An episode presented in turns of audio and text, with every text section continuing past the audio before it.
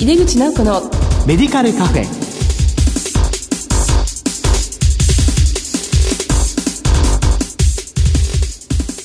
こんばんは。帝京平成大学薬学部の井出口直子です。井出口直子のメディカルカフェ。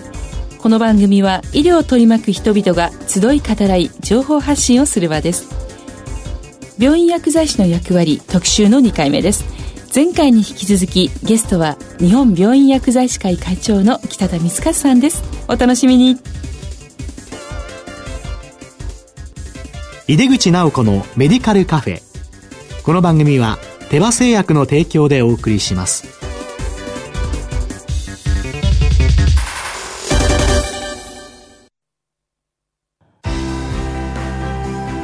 医薬品業界を牽引し続けるグローバルカンパニーテバ新薬ジェネリックを開発製造するハイブリッド企業です。患者さんの笑顔を大切にする薬剤師の皆さんと。これまでもこれからも手羽製薬。病院薬剤師の役割特集の2回目です。前回に続き、日本病院薬剤師会会長の北田光和さんにお話を伺います。北田先生、今回もよろしくお願いいたします。どうぞよろしくお願いします。前回は、日本病院薬剤師会の取り組みや専門薬剤師制度について伺いました。え今日はまず診療報酬上での評価とそれを受けた業務の展開について主にお伺いしたいと思います。今回の平成28年度診療報酬改定で病院薬剤師関連の概要についてお話しいただけますか？はい。平成28年度の診療報酬改定の中で、えー、私たちに関係するものとしては、まあ、あのいくつかございました。はい、まあ、一つ、病院薬剤師にとって大きかったのは、まあ、特定集中治療室等におけるあの薬剤師の配置に対する評価、これが新設されたということです。中身としてはどういうことかと言いますと、はい、今まであの病棟薬剤業務実施加算を取っている医療機関において特定集中治療室等に入院されている患者さんは対象外だったんですけれども、はい、まあ、努力をするように、えー、日本改定から始まってましたけれども、行っていることに対するフィーは、あの、ついておりませんでした。それが今回、ついたという、これは非常に大きな我々にとっては改定だったというふうに思ってます。すね、まあ、具体的には、あの、はいしたがって病棟薬剤業務実施加算の2という新しい枠ができまして、えー、集中治療室に専任の薬剤師が配置されていて、えー、その中で病棟薬剤業務が実施されているということが条件になっています。比較的点数も大きいものですので、病院にとってもプラスということは、まあ、薬剤師を雇用していただければいいなというふうに私たちは思っています。それからあと、あの、まあ、外来化学療法加算とか、無菌製剤処理量の評価の見直し等ございましたけれども、一つ大きいのは、医薬品の適正使用の推進という中で、えー、今の問題の高齢者の方々が多くなってきますと、あの、複数の病気を抱えている方々がおられる。それはしかも慢性疾患で、多剤を長期にわたって重複される。うん、まあそういう中で、まあ不要なものもあるかもしれない。その辺のところ見直しをするような形で薬剤師がかかって、はい、不要な医薬品数を整理できることを評価しようという、まあ、それがついたのが一つ大きいかと思います。薬剤総合評価、ちょっと難しいんですけど、薬剤総合評価、調整加算、えー、それから調整管理量という、まあ、そういうお名前の診療報酬になります。で、中身は医師、薬剤師に対して、その保健医療機関に勤めている、勤務している薬剤師に対して、え必要に応じて紹介を行いなさいと。それから逆に薬剤師の方は必要に応じて医師にその情報提供をすると。で、そのことによって、具体的には6剤が2剤に減れば、2剤ぐらい減らせるという、まあ、そういうエビデンスがありましたので、はい、そういう努力を院内で医師と薬剤師が連携してやることによって、えー、使用薬剤数を削減できた場合に評価しようという、まあ、これが新設になっています。でこれも一つ大きなあの改定だったかと思います。はい、それからもう一つはあのジェネリックに関係してるんですけれども、お高圧医薬品の使用促進策ということの一つとして、まあ、ご存知のようにあの新指標で、えー、パーセンテージがあったのはご存知だと思うんですが、私たちにとって大きいのは診療所における、えー、このジェネリックの使用を、えー、促進するような体制が取られている場合に、それを評価しようと。まあ、それが新設されたということになります。まあ、施設基準としては、薬剤部門または薬剤師が、えー、高圧薬品の品質、安全性、安定供給体制等の情報を収集評価して、その結果を踏まえてえ、高発医薬品の使用を決定する体制が整備された診療所であることというのが、まあ一応施設記事になってます。したがって、このフィーを取るためには、まあその診療所に薬剤師をないしは薬剤部門を設置するということが条件になりますので、まあ、そういった意味では今後少しこれをどういう流れになるのかちょっと注視をしていきたいなというふうに思っています。はいはい、ありがとうございました。はい、もうあの流れとしては非常にこう前向きで、今まで薬剤師がやってたことがまあ認められたり、まあさらにまあ促進するように点数がつくことでね、薬剤師のまあ雇用が促進したり、まあ活躍の場が広がるといったところですね。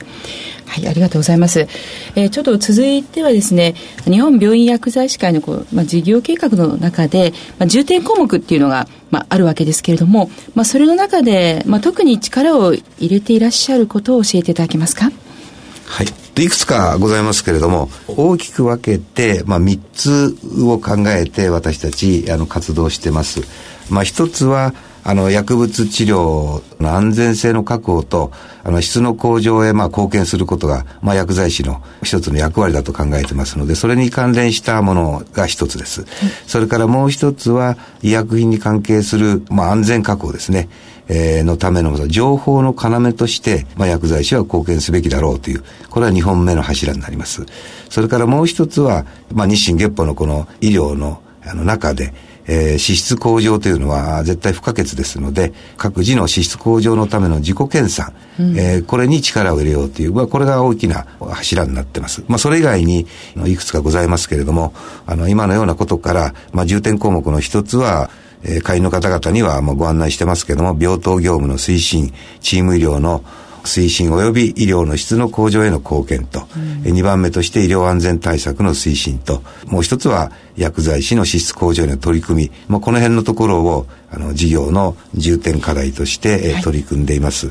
で、まあ、病棟業務のあの推進という、チーム医療の推進というのが、まあ、一番今、我々にとって危機の課題といいましょうか、え、各医療機関で特に取り組んでいただきたいということでお願いしてます。あの、薬剤管理指導業務に関わる業務と、それから病棟薬剤業務実施加算に関わる業務のその両輪としたその業務展開、その定着ですね。各医療機関で、まあ、薬剤師が当然これをやってるというような、あの、一般業務への定着をお願いをしているところです。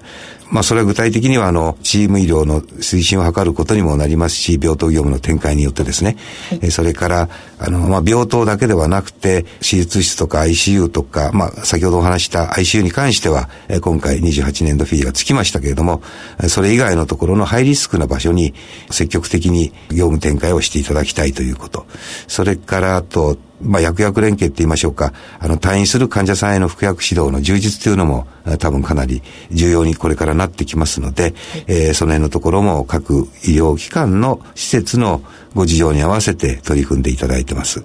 それからもう一つは、あの、まあ、ハイリスク薬を服用する患者というふうに、当面はあのスタートしてますけれども、これからますます重要になる外来患者さんに対する薬学的な管理と、うん、それから地域連携の強化というのを、あの、各施設で、えー、展開してほしいということで、それをまあ第一の重点課題に挙げて、取り組んでます。はい、その外来患者さんのまあ薬学的なまあケアというのは、まあ最近非常にこう活発にいわゆる薬剤師外来というものが増えていますけれども、はい、はい、そうですね。まあそのあたりにまあ期待されるそうですね、そう思います。はい、はい、ありがとうございます。今あの病院薬剤師会の、まあ、重点項目の話をしてくださったわけですけれども、まあ、社会の視点から見た病院薬剤師への期待についてどのようにお考えか教えていただけますか？そうですね。あの、我々を取り巻く医療環境っていうのは変わってきてると思います。まず、まあ、薬の側から言いますと、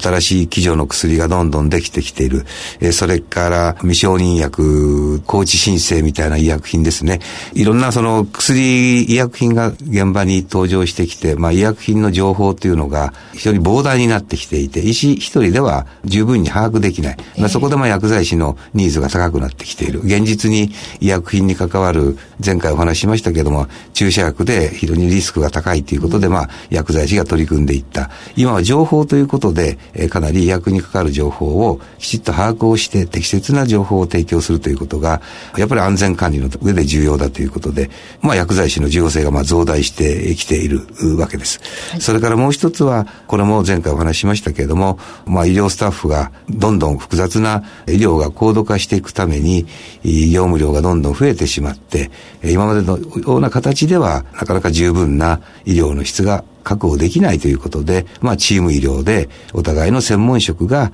連携を取りながら医療をということで、まあ、チーム医療ができてきて、その中で、やっぱ薬に関わることは、まあ、薬剤師がということで、まあ、薬剤師に対するニーズが高くなってきてるって、まあ、そういう医療環境の変化があると思うんですね。はい、まあ、それとプラス、まあ、社会の視点で言いますと、患者さん側の方は、それでもやっぱり常に安くて安全で良質な医療をまあ求めてきてるという。うまあそれがまあ社会の視点としてあるわけですね。で、我々薬剤師としては、あの、それに応えるためにはまあチーム医療に積極的に参加することがもちろんなんですけれども、そのチーム医療の中で薬剤師としての、まあ専門職として貢献するためには常にあの質素向上をあの、測っていかなければいけない自己研鑽が非常に重要だろうというふうに、先ほどお話したことですけど、はい、で、まあ、業務展開にあたっては常に患者を中心に、患者第一の視点を持って、えー、業務を展開することが、まあ、重要なんだろうというふうに思います。ですからその我々の業務を介して出てくる臨床的なアウトカムももう患者さんの価値を中心に考えていくということがあの極めて重要だろうということでえ我々団体としては5つぐらいのことをちょっとオーバーラップはしますけど考えてます。まあ、一つはあの個々の患者さんに対して最適な薬物療法を提供するんだと。もちろんその有効性と安全性と経済性を加味して最適なものを提供しようと。それから疾病の治療改善、それから精神的な安定を含めた、まあ、患者さんの QOL の向上、え結果として患者さんのその満足度が実際に向上するような、まあ、そういう業務展開を、そういうアウトカムを得られるような業務展開を考えていこうと。いうことですね。それから、医薬品の適正使用の推進というのは、これはもう、あの、我々の使命ですけれども、それによって、今までは副作用の防止だったんですけれども、今はもう、副作用の防止だけではなくて、治療効果の向上も含めて、えー、患者利益を優先した、そういうあの薬剤業務を展開していこう。まあその結果として、医療の安全、つまりインシデントも減り、アクシデントが減るというような、まあそんなことを目指した業務展開をしてほしいということで、えー、みんなあの会員と一緒に頑張ってるというところです。はい、はい、ありがとうございます。えー、もう患者さんやっぱ中心において患者さんの価値中心の臨床的アウトカムをどんどん出していきましょうということですよね。はい。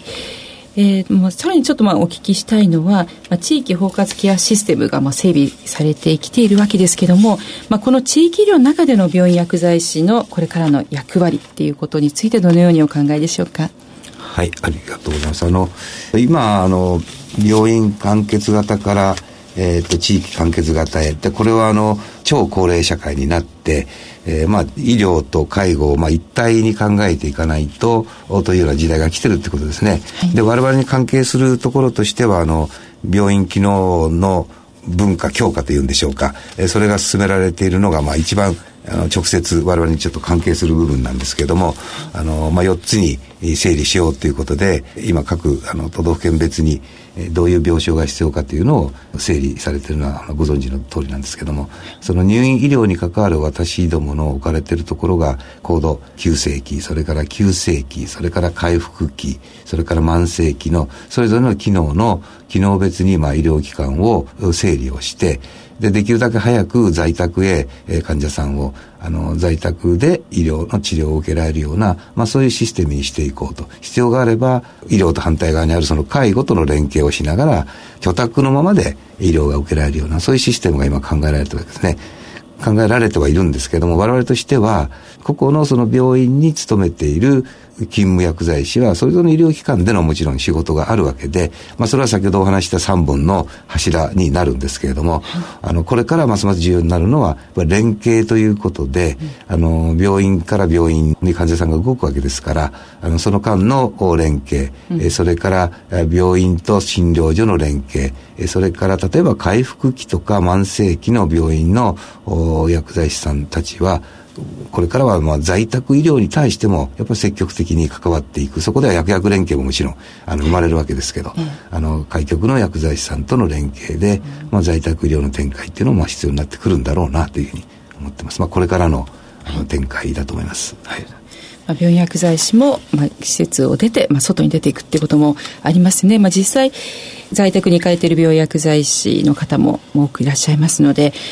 まあ、在宅で療養されている患者さんのサービス担当者会議の中にね、薬局薬剤師と病院薬剤師両方並んで出席されるなんていうのもすごくいいことだと思います。えー、というわけで、病院薬剤師の役割特集の2回目をお送りしました。ゲストは日本病院薬剤師会会長の北田光和さんでした。北田先生、本当にどうもありがとうございました。どうもありがとうございました。医薬品業界を牽引し続けるグローバルカンパニーテバ。新薬ジェネリックを開発製造するハイブリッド企業です。患者さんの笑顔を大切にする薬剤師の皆さんと。これまでもこれからも手羽製薬。